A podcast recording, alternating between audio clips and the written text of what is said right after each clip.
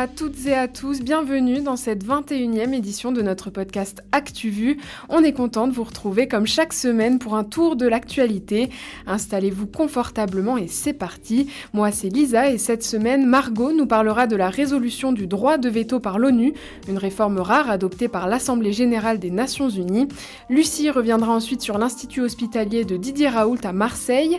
Elon Musk vient de racheter le réseau social Twitter, on en parlera avec Colline. Ensuite Rémi nous parlera de dopage dans le sport. Et en fin d'émission, Bruno vous fera les traditionnelles recommandations pour la préparation des concours. Mais tout de suite, on écoute Flavie avec le affluoté.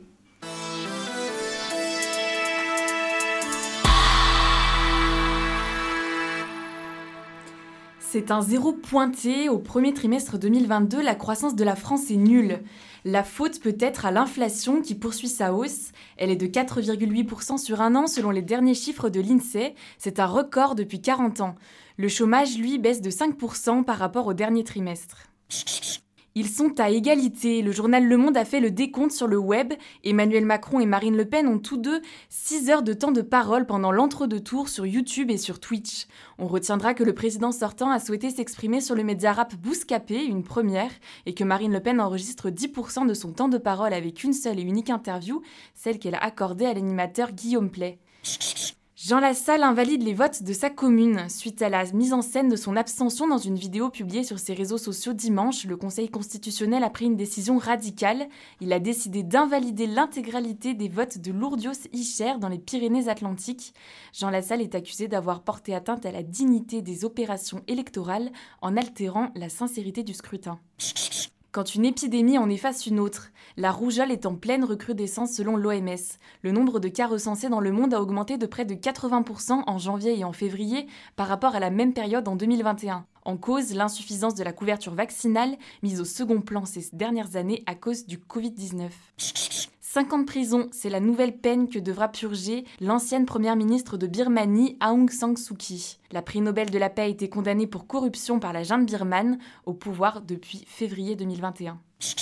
La Moldavie, c'est un petit pays coincé entre l'Ukraine et la Roumanie qui s'inquiète pour son avenir. Depuis le début du conflit russo-ukrainien, les incidents se multiplient en Transnistrie. Dans cette petite région séparatiste pro-russe, les tensions sont de retour après plusieurs explosions visant des lieux stratégiques de la région moldave. Everybody knows the rules. You are entitled to a beautiful new blue passport. We did it, Joe. God bless you all. Une réforme rare a été adoptée mardi par l'Assemblée générale des Nations unies. Elle oblige les cinq membres permanents du Conseil de sécurité à justifier leur recours au veto. Margot, tu nous en dis plus. C'est une résolution historique initiée par le Liechtenstein. Il faudra maintenant que les cinq membres permanents du Conseil de sécurité de l'ONU se justifient en cas de veto. Ils auront dix jours pour s'expliquer devant les 193 pays membres. Un droit de veto souvent critiqué car il permet que les Nations unies ne se mêlent pas de leurs conflits.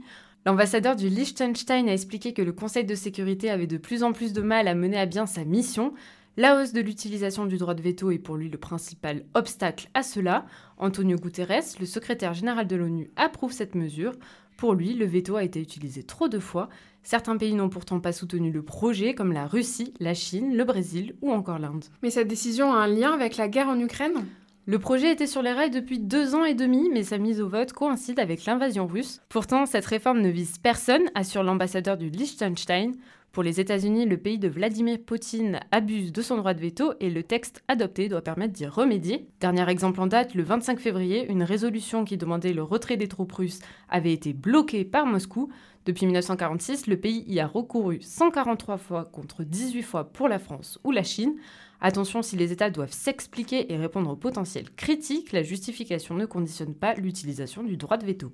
Ailleurs dans le monde, la situation est dramatique. Dans l'ouest du Soudan, l'ONU vient de demander une enquête rapide et indépendante sur les violences dans la région du Darfour. 213, c'est le nombre de personnes tuées après 4 jours consécutifs de violences au Darfour. Dans cette région de l'ouest du Soudan, les violences ont commencé vendredi 22 avril.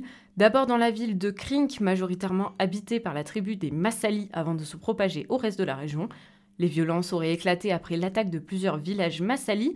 À l'origine de cette attaque, des combattants issus de tribus arabes qui agissaient en guise de représailles à la mort de deux de leurs membres L'ONU qualifie la situation de très dangereuse et a mis en garde contre une catastrophe humanitaire aux conséquences inimaginables. Au Mali, les antennes de RFI et France 24 viennent d'être suspendues définitivement, une décision prise par la junte au pouvoir à Bamako. Le coup près est tombé pour RFI et France 24 au Mali. La diffusion des deux médias français est suspendue depuis jeudi 27 avril. La station et la chaîne étaient déjà coupées depuis le 17 mars. Cette décision avait été prise après la publication d'informations selon lesquelles l'armée malienne était impliquée dans des exactions contre les civils. Cette suspension définitive intervient après que la junte malienne ait accusé mardi l'armée française d'espionnage et de subversion. Le porte-parole du ministère des Affaires étrangères français a qualifié cette décision d'une grave atteinte à la liberté de la presse et d'expression. Bonjour, je suis Nicolas Sarkozy. Nous sommes en guerre. Mon ennemi, c'est la finance. Écoutez, écoutez, petit bonhomme. Cela faisait longtemps qu'on n'en avait plus entendu parler. Le professeur Raoult, Lucie, le rapport final de l'Agence nationale de sécurité du médicament et des produits de santé, l'ANSM, est sorti ce mercredi. Oui, Lisa, et les conclusions montrent des graves manquements sur le plan pénal et administratif. Des procédures n'ont pas été conformes aux règles des recherches qui impliquent la personne humaine, notamment sur le plan éthique, et tout cela dans l'Institut hospitalier universitaire dirigé par Didier Raoult à Marseille. Et ce n'est pas sans conséquence, l'agence saisit pour la seconde fois la procureure de la République de Marseille. Quels sont les faits qui lui sont reprochés exactement? Alors, euh, au niveau pénal, les investigations mettent en lumière deux manquements. Dans un premier temps, des recherches médicales ont été effectuées sans avis favorable d'un comité de protection des personnes. Et en plus, s'y ajoute un problème dans la communication par l'Institut. Ils ont transmis un document falsifié d'un avis du comité d'éthique interne. Ce comité est en charge justement de s'assurer de la bonne sécurité des personnes qui participent aux expérimentations médicales. Et ce n'est pas tout, Lisa. L'Institut est aussi soupçonné d'avoir réalisé des essais cliniques non autorisés et sauvages sur le traitement de la tuberculose multirésistante en 2019. Les patients au cœur de ces essais doivent donc faire l'objet d'analyses. Tous ces faits reprochés peuvent donner lieu à des poursuites judiciaires.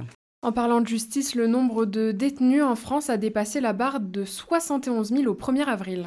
Oui, les chiffres officiels sont sortis ce vendredi et il y a 71 053 détenus exactement pour 60 683 places opérationnelles. On se rend vite compte hein, qu'il y a un problème dans ces chiffres. Trop de monde pour peu de place, c'est la surpopulation carcérale. Elle s'élève à 117% contre 107,1% il y a un an. Le seuil symbolique des 70 000 détenus avait déjà été dépassé en mars. Il n'avait d'ailleurs pas été atteint dans les prisons françaises depuis deux ans. Cette densité carcérale dépasse même les 150% dans 44 prisons et les 200% dans 6 d'entre elles. Certains détenus sont donc contraints de dormir sur des matelas posés à même le sol. Enfin, Lucie, une nouvelle pratique inquiétante dans le monde de la nuit très inquiétante même. On connaissait hein, la drogue dans les verres, mais depuis le mois de mars, plus de 50 plaintes pour piqûres ont été enregistrées en France pour un fait nouveau, des sensations de piqûres en boîte de nuit, suivies de différents symptômes, malaise, vomissement, perte de mémoire. La ville la plus concernée, c'est Nantes, avec 45 faits avérés dans 18 lieux différents. GHB ou non, le mystère reste encore entier. Toujours le même problème, il est seulement décelable jusqu'à 12 heures après la prise. En cas de doute, il faut donc se rendre le plus vite possible aux urgences. Le blé, fais gaffe. Un coup t'en as, un coup t'en as plus. Elle est là la réalité de nos hôpitaux Oh, gardez vos nerfs Moi, je suis une star des maladies infectieuses. On vous en parlait il y a deux semaines et ça y est, Elon Musk vient de racheter Twitter pour 44 millions de dollars. Le nouveau propriétaire est qualifié de libertarien, Colline.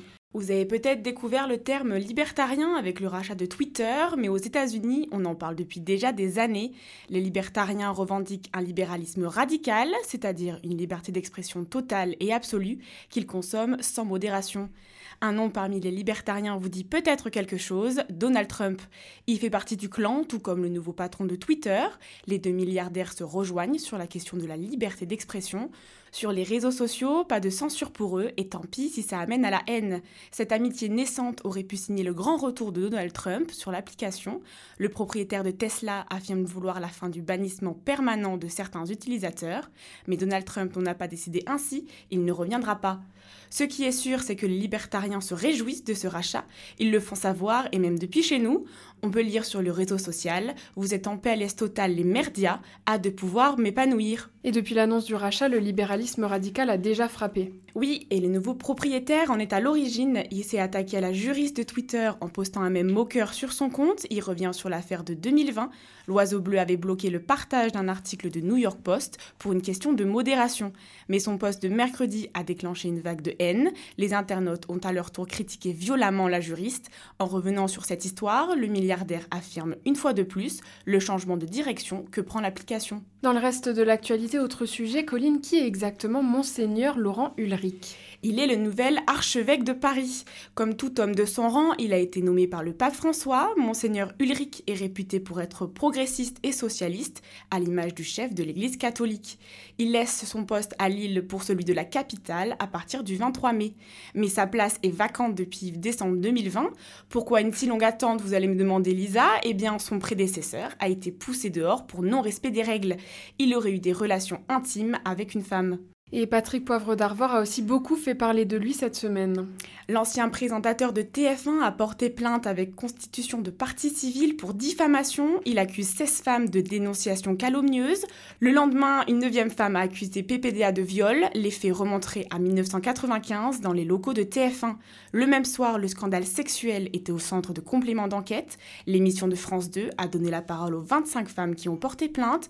Tout avait commencé par le témoignage de Florent Porcel en février 2021 dans les colonnes du Parisien. Et on rappelle qu'une information judiciaire contre l'ancien présentateur est encore en cours.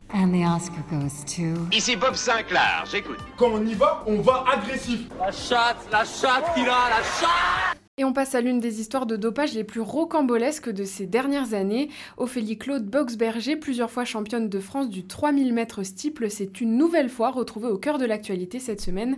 Rémi, tu nous expliques Initialement suspendue deux ans pour dopage, Ophélie Claude Boxberger, spécialiste des épreuves de demi-fond, a finalement vu sa suspension être portée à 4 ans. Pour comprendre cette décision et le feuilleton médiatique qui l'accompagne, remontons en septembre 2019. À cette date, Ophélie Claude Boxberger est contrôlée positive à l'EPO. La championne clame dès le départ son innocence, innocence qui semble dans un premier temps se confirmer quelques mois plus tard, à l'issue de sa garde à vue, son ex-entraîneur Alain Flacus avoue l'avoir dopé à son insu durant un massage. À la suite de ses aveux, Claude Boxberger porte plainte contre lui pour empoisonnement, mais elle dénonce aussi des faits d'agression sexuelle de sa part lorsqu'elle était mineure. Toutefois, sept mois plus tard, Flacus change sa version des faits et les enquêteurs eux-mêmes ne sont pas convaincus de sa culpabilité. Il est finalement relaxé en septembre 2021. L'étau se resserre alors sur l'athlète qui est finalement suspendu deux ans. Cette peine avait pris fin en novembre 2021, mais le feuilleton ne s'arrête pas là pour autant. En effet, la suspension de deux ans tout juste terminée n'était pas suffisante aux yeux de l'Agence française de lutte contre le dopage, parce qu'en plus de la prise de produits dopants, la coureuse est accusée d'avoir falsifié des éléments du contrôle antidopage. Elle aurait notamment influencé le témoignage de son ex-entraîneur en le manipulant, L'agence de lutte contre le dopage demande alors une sanction à la hauteur de la gravité des faits et réclame une peine de 8 ans de suspension. Après de nombreux rebondissements, la décision a finalement été rendue mardi par le Conseil d'État. Ce sont donc plus de 2 mais 4 ans de suspension qui sont requis à son égard. Avec cette peine qui doit courir jusqu'en avril 2024, son avenir sportif est donc plus qu'incertain alors qu'elle envisageait de s'entraîner en vue des Jeux olympiques de Paris. La Française a déclaré hier dans le journal L'équipe qu'elle continuerait à se battre en essayant de faire appel de cette décision. En rugby féminin, un grand rendez-vous attend l'équipe de France ce week-end. Suite à la victoire des hommes il y a quelques semaines dans le tournoi des Six Nations, les femmes pourraient offrir au rugby français un doublé dans l'édition 2022. Après un parcours jusqu'ici sans rature, les Bleus affronteront l'Angleterre, co-leader de la compétition, dans ce qui s'annonce comme une finale au sommet. Coup d'envoi du crunch samedi à 15h15. Et en culture, un grand compositeur allemand nous a quittés cette semaine. Klaus Schulz était l'un des précurseurs de la musique électronique. Au début des années 1970, il est l'un des premiers à utiliser cet instrument alors révolutionnaire, le synthétiseur. Son attrait pour le rock planant lui vaut d'avoir partagé la scène avec Mike Oldfield et Pink Floyd. Dans les années 1990, un culte de son œuvre se développe même parmi les musiciens de techno. D'autres artistes comme David Bowie ou Kenny West se sont dit influencés par son œuvre. Le compositeur est décédé à l'âge de 74 ans après une carrière longue de 60 ans. Je te donne juste un petit conseil. Franchement, il faut que tu vois ça. Tu le connais lui? C'est vraiment pas mal ce livre. Ça, c'est bon à savoir. C'est quand l'apéro? C'est un incontournable. Il faut que t'écoutes ça. J'adore le concept. C'est de la bombe. C'est où que ça twerk? Mais elle est où la moulaga? Et on termine avec les recommandations et aujourd'hui c'est Bruno qui s'en charge. Au programme du jour, les oraux tant redoutés. Quelques conseils pour les aborder sereinement? Les oraux, c'est la dernière étape avant de profiter de vacances bien méritées et c'est aussi la plus importante de toutes car il y a de grandes chances que ton admission s'y joue. Il est donc important de venir préparer car oui, un oral ça se travaille et on ne peut pas y aller au talent. La première chose à faire, c'est de préparer sa présentation. C'est par ça que va commencer l'oral et c'est la seule chose sur laquelle tu as un véritable contrôle car tu peux la travailler en amont. Essaye de faire ni trop long ni trop court, un bref résumé de là d'où tu viens, tes études, et ce que tu veux faire en journalisme, ce sera amplement suffisant. Si le jury veut savoir d'autres choses, il te le demandera, ne t'inquiète pas. Justement, n'oublie pas que c'est toi qui dirige l'oral. Parle autant que tu peux, on t'arrêtera si jamais le jury veut insister sur un point en particulier.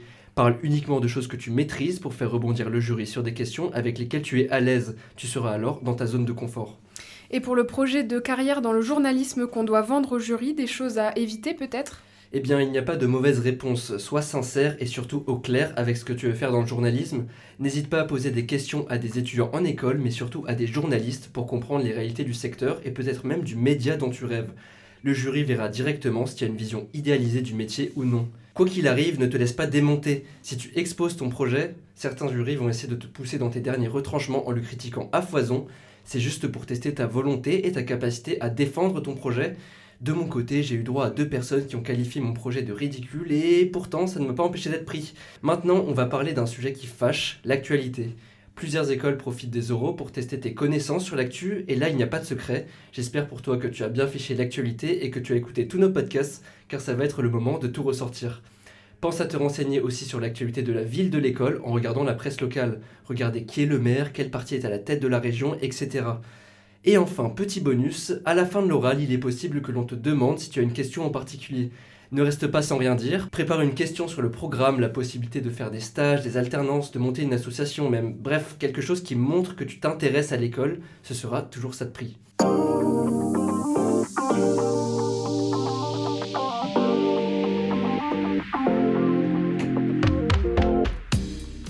C'est déjà la fin de cette émission. On espère que vous avez passé un bon moment. Merci à vous de nous avoir écoutés. Je remercie aussi Tanguy à la technique et Marie au montage. Nous, on se retrouve la semaine prochaine. Courage dans vos révisions. N'oubliez pas de sortir, vous aérer la tête et de vous faire plaisir de temps en temps. Prenez soin de vous et bon week-end.